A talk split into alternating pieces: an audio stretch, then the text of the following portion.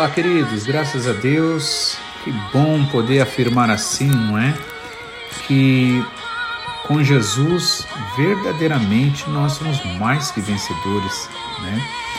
Realmente, quando nós entregamos a nossa vida né, de uma forma completa para Ele, temos essa certeza, essa segurança, essa tranquilidade. E ainda que venham as ameaças, a gente fica firme, porque sabe que aquele que prometeu é fiel para cumprir né, a sua palavra. Amém?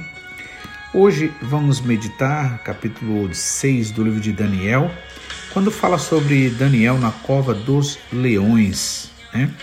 Vamos ver o que a gente tem a aprender através deste relato aqui.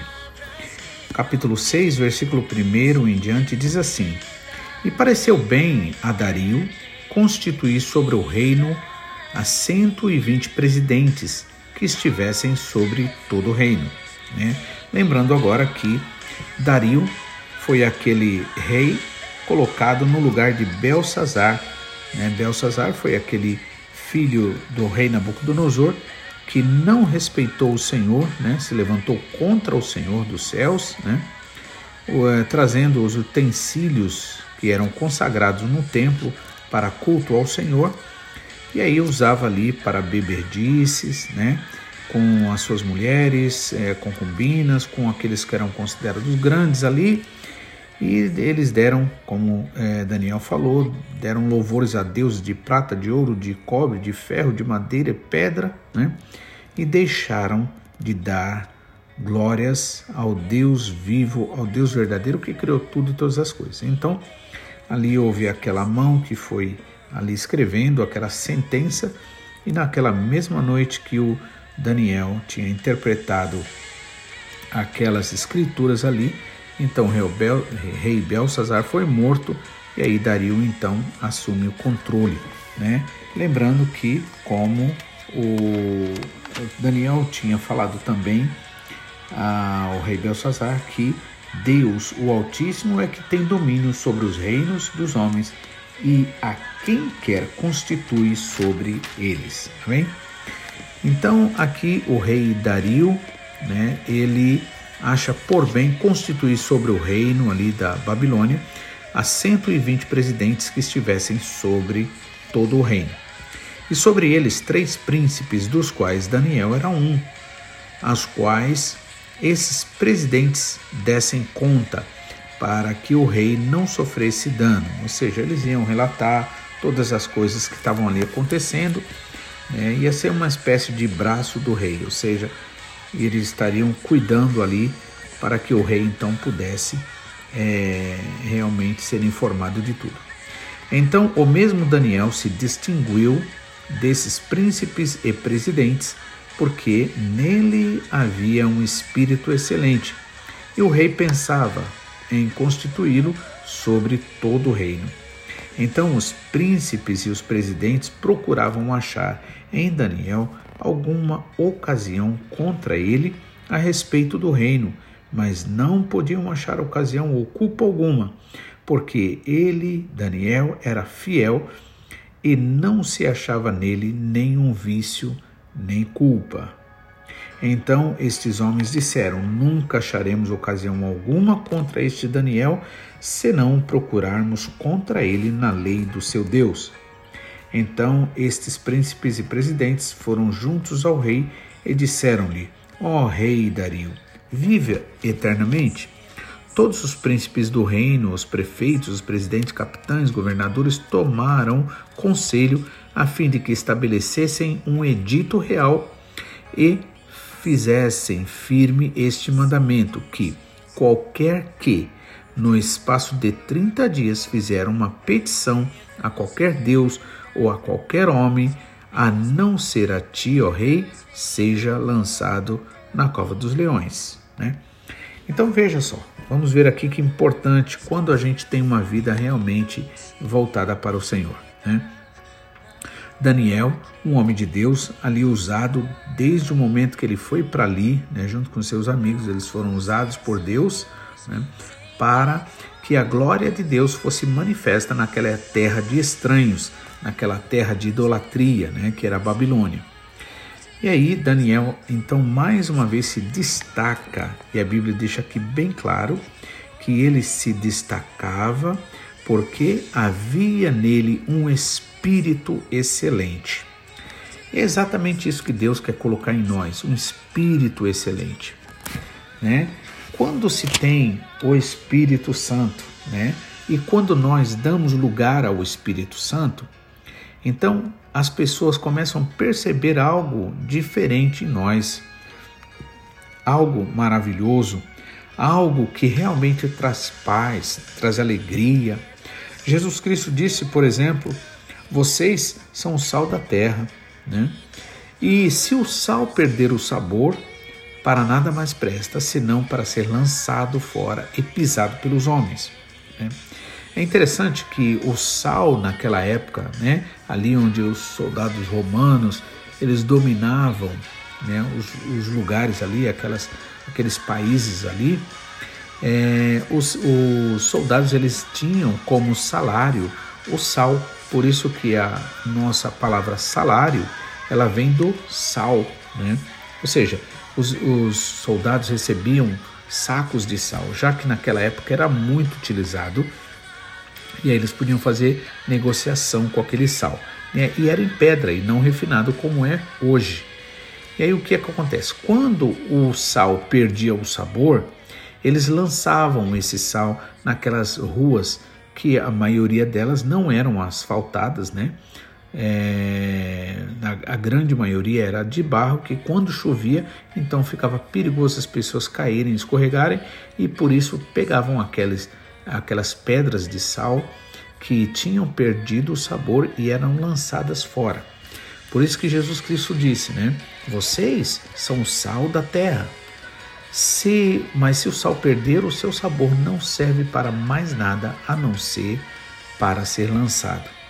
Quando é que um crente, quando é que uma pessoa que se diz cristã ou evangélica, seja lá o que se diz, né, ela perde o sal, perde o sabor, melhor dizendo, quando perde a presença do Espírito Santo, quando o Espírito Santo não está atuante na vida da pessoa, então aquela pessoa ela fica sem graça, por assim dizer.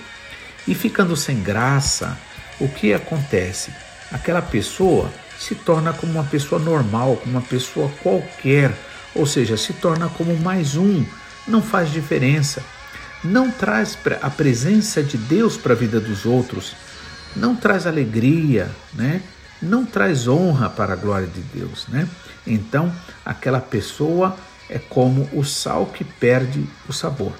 E muitas vezes, dependendo do tipo de afastamento que a pessoa tem de Deus, o que acontece? Ela começa a ter atitudes que dão escândalo. Ela começa a ter atitudes que traz, por exemplo, vergonha, né, ao povo de Deus, vergonha muitas vezes à família, né? Então, por quê? Porque perdeu o sabor, perdeu a presença do Espírito Santo, né?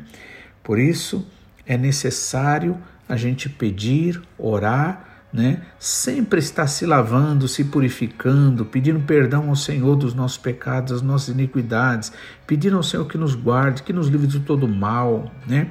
Conservar o amor, né? Como esses dias o pastor Takayama na pregação, ele estava falando sobre o mandamento, guardar o mandamento do Senhor é guardar o amor do Senhor porque o amor tudo crê, tudo suporta, tudo espera. Né?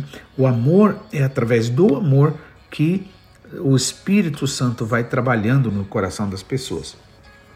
E ali havia um espírito excelente, né? No versículo 3, capítulo 6, versículo 3 diz assim: "E então o mesmo Daniel se distinguiu desses príncipes e presidentes daqueles 120 lá, porque nele havia um espírito excelente e o rei pensou então em constituí-lo sobre todo o reino. Veja só que coisa maravilhosa.